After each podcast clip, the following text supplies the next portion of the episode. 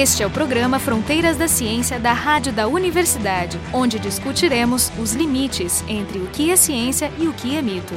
Hoje no programa Fronteiras da Ciência a gente tem como convidada a Denise Fraga, que está apresentando a peça Galileu Galilei aqui em Porto Alegre. O pessoal do programa, o Jorge Kielfeld da Biofísica e o Marco de Arte da Física da URGS. Essa é uma peça de Bertolt Brecht, né, que chama Vida de Galileu, e nós não podíamos deixar de fazer um programa uh, sobre ela, inclusive estamos há nove meses tentando fazer essa entrevista, né Denise? Desde que eu estive outra vez aqui no Porto Alegre em cena. Exatamente, em 15 de outubro de 2015. É uma peça que tem duas versões, a versão que é mais conhecida foi escrita em 1945 e ela discute sobre vários assuntos, mas entre outros é tida como um marco na discussão sobre a responsabilidade do cientista. Mas é uma peça de Bertolt Brecht, que usa a metodologia, o enfoque do distanciamento, estranhamento, enfim.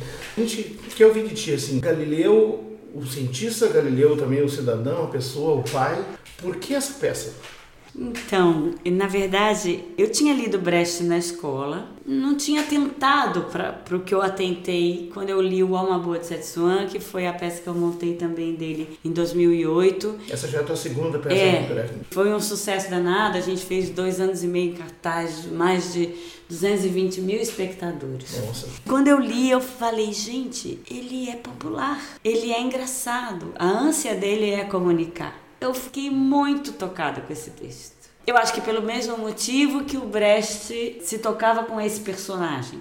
Não é à toa que é a única biografia que ele escreveu. E não contente, ele fez três versões do Galileu durante a vida. Quer dizer, eu acho que é uma peça quase terapêutica para ele, assim, uma peça onde ele avaliava as suas questões. Como Galileu, ele também teve que se submeter a esquemas de poder, ele teve que também fazer concessões que não gostaria, quem de nós não, né? Sim, claro. E nisso ele escreveu uma obra-prima que faz com que a gente veja o Galileu como esse ser falível, esse anti-herói, esse cara que tem dúvidas, que esbarra na linha ética, que faz com que você veja que a história é construída por homens. Como o Brecht sempre quer falar. Brecht nos chama a colocar a mão na massa da história a ver que a história é feita por nós. Quando eu li a peça, eu falei, eu preciso falar isso. E aí eu fiquei com essa coisa cozinhando no forno, até que eu falei, quer saber? Eu vou tentar. Porque eu achava um absurdo um pouco eu, uma mulher, uma atriz, digamos, franzininha de uma certa forma para fazer esse homem corpulento, fazer o Galileu. Mas eu vi o sexo pouco interessa, na verdade. A estrela da peça é o argumento e a réplica,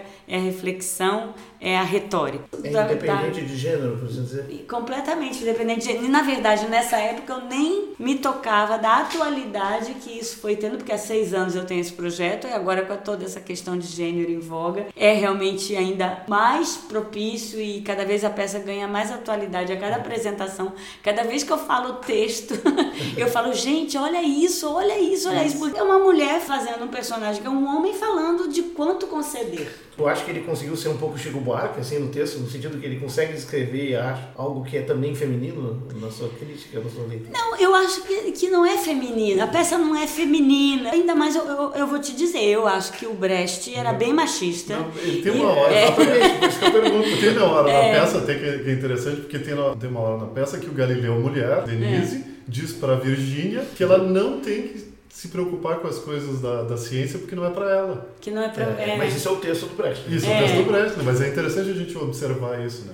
Ficou um paradoxo no Isso, é, é, é, louco porque assim o, o Galileu era bem machista, o Brecht era bem machista, isso é bem definido até. O que eu acho interessante é a gente ter virado esse jogo, né? De não, não interessa ser um homem ou não. Na verdade, o que eu acho que a peça fala é de uma coisa muito maior, que é até onde vamos nas nossas concessões. Como nos manter minimamente em dia com nós mesmos, com os nossos ideais, tomando o nosso bom vinho servindo as estruturas de poder que a gente precisa servir. Eu acho que a maior de todas é essa coisa do o ganha-pão, o leite das crianças, o estar bem com seu chefe, o, o, não perder o emprego, né? E você com isso vai criando, pegando essa linha até onde você cede, você vai ampliando o domínio da concessão e se perde de si. E quando você vê, você né? não. Sempre fazendo esse, esse tomar lá da cá, não, mas se eu fizer isso, talvez no futuro eu ganhe o que eu quero ganhar. Exatamente, como se fosse um preço. Isso. E é muito bonito isso que o Brecht põe na peça, Marco, desse jeito que ele fala. No final, que vem o André, depois o, o discípulo que ficou decepcionado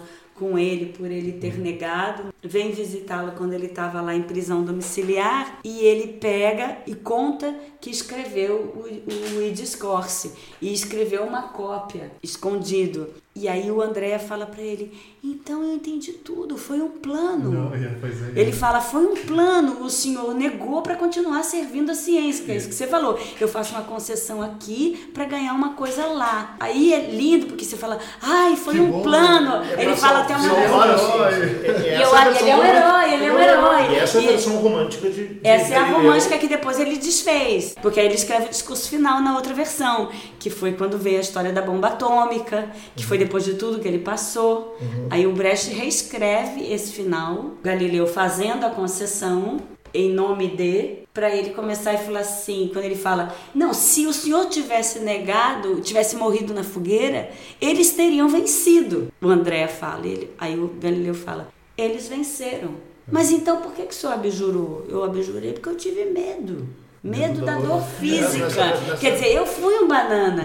E aí ele faz todo aquele discurso final falando: seremos ainda cientistas se nos desligamos da multidão? Vocês trabalham para quê? Eu acredito que a única finalidade da ciência está em aliviar a canseira da existência humana. E depois de falar tudo isso, ele fala: se eu tivesse resistido, nesta hora, a firmeza de um homem poderia ter causado grandes abalos. Brecht é incrível porque ele faz e desfaz, ele faz o discurso, aí você acha que é aquilo, aí ele pega e põe, tipo, põe uma pulga atrás da orelha. Ele se contradiz o tempo Isso, inteiro, é alargando o Mas, pensamento. porque, na verdade, a peça de 39, que é a primeira versão, ele está querendo fazer uma apologia do defensor da razão, que faz exatamente isso que é a versão que nós todos temos, a leitura romântica de um, um, um Galileu romanificado, que foi feito no século XIX, essa construção. O nosso mundo da- das ciências exatas, dos físicos, é chocante porque a história que a gente ouve é a história do herói que se calou para deixar a verdade fluir por baixo Exatamente. e ganhar no fim. Que é a versão da peça 39. Então pra- é ainda. chocante para nós ver isso. Ele não é o herói. Mas peraí, Ah, só, ah, só que assim, é. a gente não sabe todos os detalhes, mas na verdade o que Brecht faz é que, revoltado com o acontecimento da bomba, ou seja, um mau uso da ciência, que me deixou os cientistas dele numa leitura assim muito. Pô, que gente é essa capaz de permitir algo assim? Aí ele faz a versão de 45, sete anos depois, e ele não só faz o mudo final, ele mantém a, a saída dos documentos da Itália. também, né? É, ele romantiza. A peça, aliás, é uma ousadia do Brecht. O Brecht escreve uma peça chamada A Vida de Galileu, onde ele inventa um monte de coisa, né? É, bom, depois, um Alexandre Corrêa, que é um historiador da ciência, mostrou como se inventou coisas ao longo da história. Várias coisas como jogar o... um- A- a pedra- a pedra da Torre de Pisa. Não pode ter sido feito. Se tivesse feito, ele teria concluído o contrário. Então, ele demonstra que há muita mitologia, de fato. Ele torna uma versão amarga do cientista e faz esse discurso final, que é o grande ponto. Acho que todo cientista deveria ler aquilo quase como um É. código de ética e de honra. né? É, é exatamente. É meio uma, um. Que, aliás, se apresentou muito bem. Parabéns. É, É, tem- obrigada. Eu acho bonito uma coisa que a Cibele fez nessa hora, porque ela sabia da minha empatia com essa peça, e com esse texto final e tudo. E ela falou assim: Você quer tanto dizer isso que eu vou te fazer tirar a peruca. Isso, e eu eu saio disso, de. eu é. Você é muito fantasia, bom. né? Porque. E até eu falo, como artista, eu tive uma oportunidade única. No original é, como cientista, eu tive uma oportunidade única. Eu vi a astronomia alcançar as praças do mercado. A nossa nova arte da dúvida encantou o grande público que arrancou o telescópio das nossas mãos para apontá-lo para os seus carrascos. Entretanto, estes homens poderosos nos cobriram de ameaças e ofertas de suborno irresistíveis para as almas fracas. Aí que ele fala: nesta hora, a firmeza de um homem poderia ter causado grandes abalos. Seremos ainda cientistas se nos desligamos da multidão? Vocês trabalham para quê? Eu acredito que a única finalidade da ciência está em aliviar a canseira da existência humana. E se os cientistas, intimidados pela prepotência dos poderosos, acham que basta amontoar saber simplesmente por amor ao saber, a ciência pode ser transformada em um monstro e nossas novas máquinas serão novas aflições, nada mais. Aí ele fala: se eu tivesse resistido.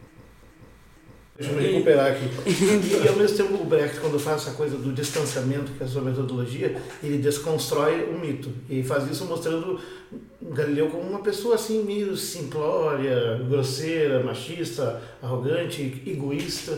Como ele fala, por exemplo, é, é quando como o bem que tem as melhores ideias, o que não deixa ser verdade universal, É. mas ao mesmo tempo ali está vendo como uma coisa burguesa, Ele mesquinha. era um homem né? dos sentidos, né? É. Mas quando eu O li as Papa dizia, né? O Papa acusava ele de é um homem que pensa sensualmente. É um homem que pensa Tá numa sensualmente, peça, é. Porque, na verdade, eu gostava do texto, né? Eu nunca tinha lido a biografia. Aí eu li três biografias do Galileu, que, gente, é um personagem fascinante. E é verdade, ele era É. duvidosíssimo. Ele era um homem muito Um hedonista. pelo né? que eu li, hedonista total. É. Ele queria os bons prazeres dessa vida. Ele era um apaixonado pela ciência, um louco, um, um dedicado. Ele não, não casou com a mulher. Né? é. Teve dois filhos que ele não. Tinha uma, a mulher Três, numa né? casa separada, quer dizer, tinha uma coisa quase como uma concubina lá, pra, Pois quando é. ele, ele botou as acabou com a filhas. vida das filhas, né? Elas tiveram aqui no convento, né? Porque ele não queria pagar o dote. Era uma coisa. Eu tinha isso, eu não sabia. Era, que na verdade, é um- isso eu acho que é uma ficção do Brecht, Isso, é uma né? ficção, mas pra o mostrar- Ludovico, isso que eu digo, ele cria, ele, o Galileu teve um filho chamado Vincenzo. Eu fico achando que o Brecht faz o Andrea meio como se fosse filho da empregada, meio é como se ele É. tivesse alguma coisa com a empregada. Mas ao mesmo tempo um continuador, criada, né? um é. discípulo, né? E é- então, é, mas é, é quase como se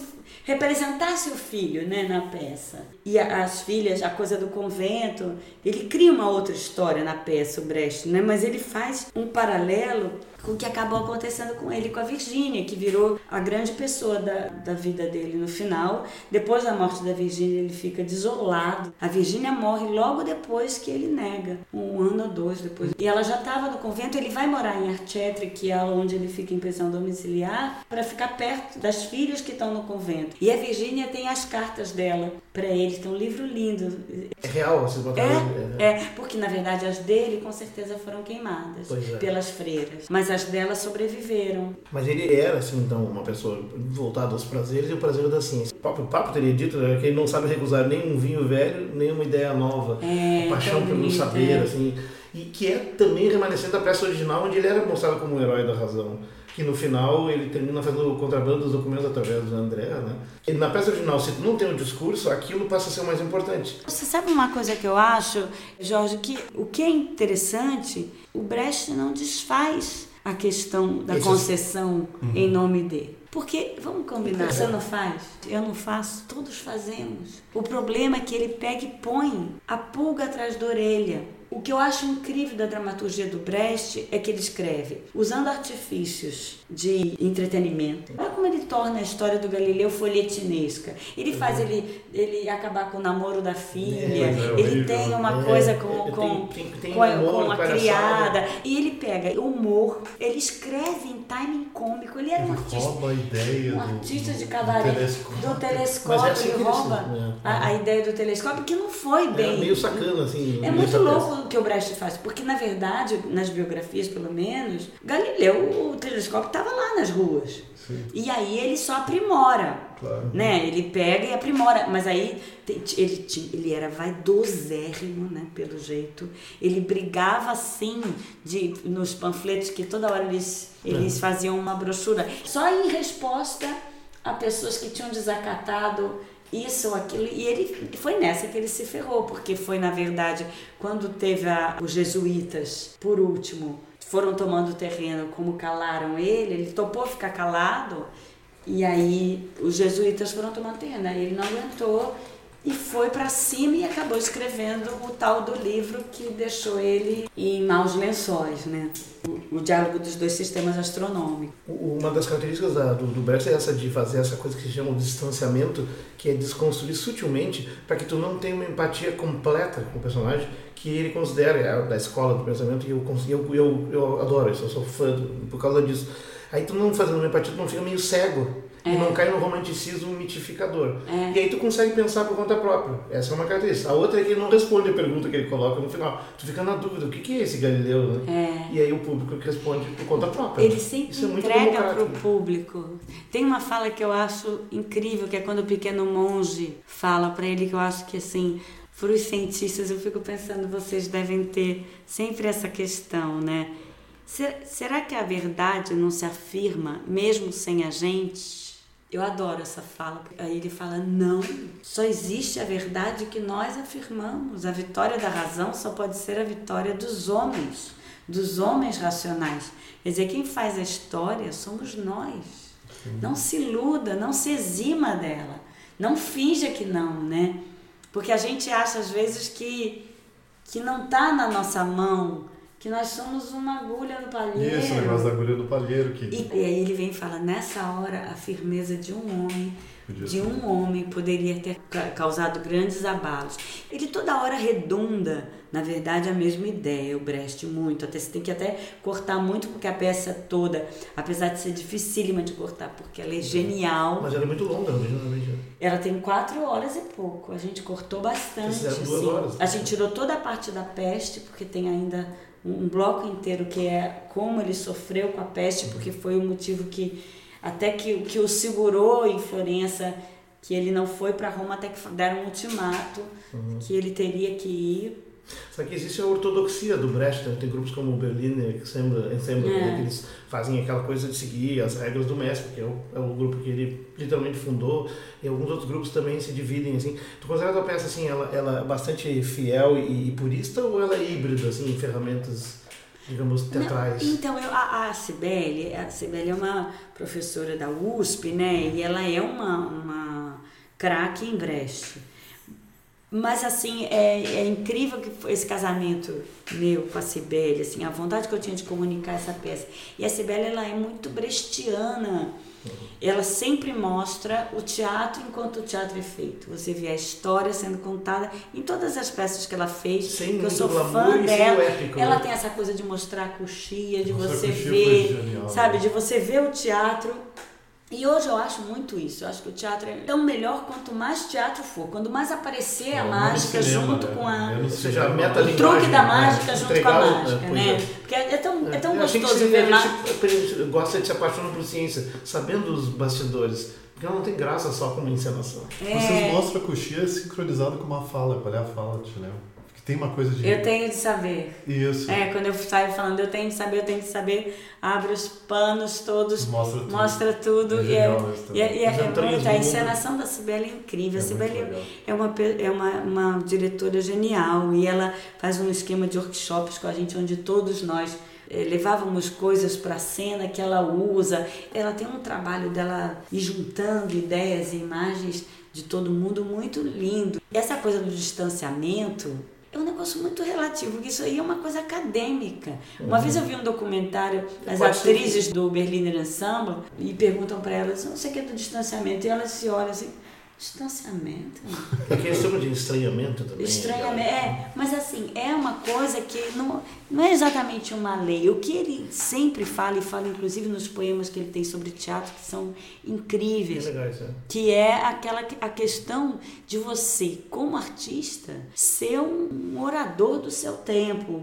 Você tem uma missão ali que é você fazer, não só contar uma história e fazer sonhar é colocar o cara que está vendo transformar aquilo na sua própria vida. Né? O tempo inteiro ele acredita nisso, né? ele acreditava profundamente que ele podia transformar o mundo com a sua arte. E ele queria falar para muitos, ele vai para a América, né? ele vai para os Estados Unidos, ele tenta fazer cinema, ele sofre pra caramba lá, uhum. ele é perseguido pelo macartismo, inclusive. É. Ele é um, um apaixonado como Galileu. Ele quer dizer, ele quer passar adiante como Galileu. O Galileu... Aliás, tu também, né, Denise? Então, eu, eu você sabe que assim, eu, eu me sinto um pouco constrangida de me colocar nesse trio. Não, você não estava constrangida de falar sobre ciência. É, mas existe uma coisa que é que existe umas camadas que eu sinto que é o Galileu. Brecht foi atrás de Galileu porque se identificava muito com esse personagem, como ele era um apaixonado pela mudança, pela uhum. transformação através das suas próprias mãos. E eu sinto que eu fui atrás dos dois pela mesma intenção, por eu acreditar num teatro capaz de levar as pessoas inquietas para casa, de fazer com que esse teatro seja alguma coisa que realmente transforme. E eu uso, tento usar a comunicabilidade que eu tenho pelos meus anos aí de estrada e televisão e tudo mais, para chegar. E coisa que eu mais fico feliz é saber que sei lá, 60% do nosso público nem sabe quem é Brecht. E chega e aí você pergunta se a pessoa se divertiu e eles falam: sim, mas essa peça faz a gente pensar, né? Eu adoro que quando vem aquelas, aquelas clássicas palavras no final: não, mas a mensagem, o conteúdo.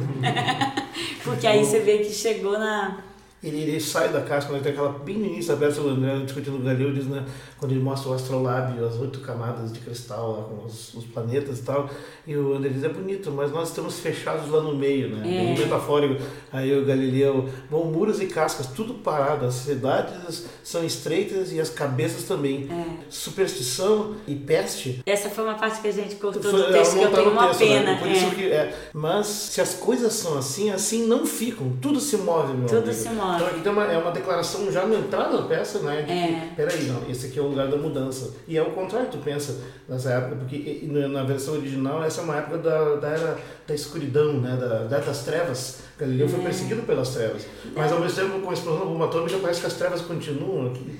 É, é, é bonita essa analogia que você fez, porque eu gosto de uma coisa que ele fala, que ele fala, eu gosto de pensar que começou com os navios, porque tinha começado a navegação e você isso ampliou o mundo, uhum. né? E o, o que o Brecht faz com a ideia de Galileu de alterar esse mundo é incrível, porque ele abre uma árvore de reflexão. A reflexão não é só pela concessão ou tudo isso que a gente já falou. Ele vai abrindo um monte de reflexões a partir dessa ideia, desse mundo que se fecha em si, onde nós somos o centro e quando nós giramos em torno, quando nós estamos em movimento, todo o tempo em movimento, isso tudo é muito maior do que nós. Quando ele chama a Sartre, a criada, e fala: Me diga o que é mais provável, que o pequeno gire em torno do grande ou que o grande gire em torno do pequeno. E ela fala: quem é que traz a comida para o senhor? O senhor que traz para mim ou eu que traz? Então ele pega, altera, é co coloca isso na pirâmide social, é, aí ele, tá. as pessoas ele vai, é incrível que ele pega e vai fazendo com a mesma ideia, ele vai desdobrando a ideia na peça inteira. E tá ali falando da atualidade. Aliás, essa peça também. Ela, Total. ela tem uma lâmina, eu não sei se eu devo comentar, porque vai, vai ser spoiler, né? Mas assim, não, tem, mas é... tem um samba enredo no meio da peça, mas foi uma coisa marcante. Não quer comentar um pouco essa? Não, então, tem o próprio carnaval, né? Uhum. No, no Brecht ele faz um carnaval, que é o carnaval na Itália. É, mas era aquele carnaval. As máscaras. E né? assim, seria meio ridículo se a gente não tocasse no nosso carnaval uhum. fazendo um carnaval proposto pelo Brecht. Tem um, um samba enredo que toca em várias horas, assim e que também uma hora vira um funk, uma hora vira, né? que é uma coisa muito boa do Lincoln com o Theo, o Lincoln Antônio e o Theo Werneck que fizeram as músicas. E, e eu acho que nessa hora que é a hora que a gente está falando, porque na letra da música tem de um salto ergueu-se o Galileu e disse ao sol parado: De agora em diante, toda a criação vai virar para o outro lado. De agora em diante, a moça fina vai servir ao seu criado. Aí começa todo aquele frevo na plateia que é, a madama quer comprar o bom peixe do lugar. A peixeira diz que não come o peixe do patrão. O pedreiro faz a casa, pau e pedra não são dele. Quando a casa terminou, ele mesmo lá ficou. Quer dizer, ele altera a ordem social. Uhum. E no meio disso tinha acabado de acontecer aqueles primeiros panelaços. E Não, e onde a gente viu muita gente ir pra rua bater panela, mas de calça prada. Inclusive, uma foto que a gente viu que tinha na Paulista umas moças batendo panela e falando queremos empregada babá de roupa branca. Então, tudo, faz tudo, uma leitura dessa realidade invertida que por acaso tomou conta do... Inversi... Aí o que a gente tocou inicialmente foi nessa questão da elite reclamar os seus direitos de patrão. Porque caía direitinho na música e da peça, que era, é, afinal, pondo a mão no coração, quem não quer, quem não quer ser patrão. Não, você não sabe o que já teve de evolução pra gente dentro desse tempo que a gente está, que é um ano e dois meses em cartaz, o que já mudou Chegou a ter hostilidade em momento? Não, porque assim, o tempo inteiro também a gente não toma partido de nada. A gente coloca a questão que é a própria questão da peça. Tanto que é uma coisa que a gente sempre tomou cuidado de fazer. Então, agora a gente faz os dois grupos se dividindo no palco, que foi uma infelicidade, eu acho, muito grande o que nos aconteceu, porque a gente virou um fla-flu numa situação de uma complexidade que não teria só duas cores. Porque agora você não pode falar nada que significa que você é de um lado ou de outro. E o campo do meio desse pensamento Que é o campo da razão. é muito rico Não, e é a gente campo de- parece que perdeu a capacidade de ponderar. Pois, de analisar tem um momento, eu ia né? comentar isso, tem um momento na peça que a peça sai de 1600 e, e volta para 2016. Faz um relâmpago no tempo. É. Isso, aí é, isso aí é uma coisa nova ou desde o começo que vocês fizeram isso? Não, a gente fez o panelaço desde o começo. É, mas tem a leitura da- do poema. Foi depois da votação do impeachment, Essa leitura do poema é a poderosa. gente mudou o panelaço, porque tudo começava a fazer um outro Agora sentido. mudou, né? No dia da votação do impeachment, eu, porque estava ficando temerário até o que a gente estava falando, porque parecia uma tomada de posição. Uhum. E não era. E eu acho que a arte, ela, como o Brecht mesmo fazia, eu acho que você tem que ampliar. Se a gente pega e faz qualquer coisa que seja um lado ou outro agora, nesse contexto que está, a gente perde terreno de reflexão, que é o que eu venho insistindo. É um Então, aí a gente acha o tal do poema do Brecht, que foi uma coisa incrível a gente achar né? naquela hora, que não está na peça. E a gente achou assim, ó, procurando no camarim, urgente, depois da votação do impeachment, e achou.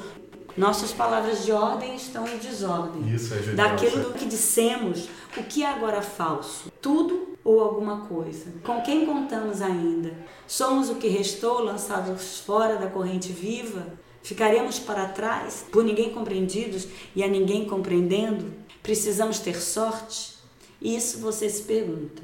Não espere nenhuma resposta, senão a sua.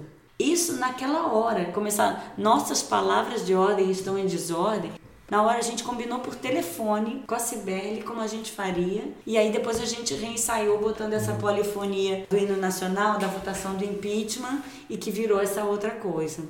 Para citar Brecht, eu vou falar: vivemos tempos sombrios, porque eu acho muito louco o que está acontecendo. A gente está tendo várias coisas. Eu fico me perguntando se a gente está vivendo agora alguma coisa que vai chegar a um fundo do poço qualquer, um ápice que, que seja para uma reavaliação, que eu já achei que já deveria acontecer. Eu nunca pensei que a gente pudesse chegar onde a gente está chegando, um endireitamento, uma, um retrocesso. O obscurantismo, né? É um obscuro, uma, uma volta a uma sociedade menos libertária. A gente já tinha atingido coisas mais libertárias, mais humanistas, menos sectárias. Ao mesmo tempo que eu estou super feliz com a peça, eu vejo que durante também, nós esse, esse, obrigada, eu fico, mas eu fico é, triste de ver o que aconteceu para fazer essa peça criar cada vez mais propriedade do ser dita.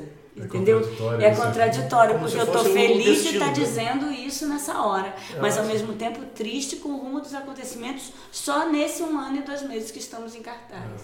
Não, É, eu, tenho, eu, tenho que dizer, eu tenho que é dizer uma coisa que eu, eu pensei assim, Denise Fraga, Galileu sem barba, será que eu vou, que eu vou conseguir entrar nessa? E no final eu queria discutir física contigo.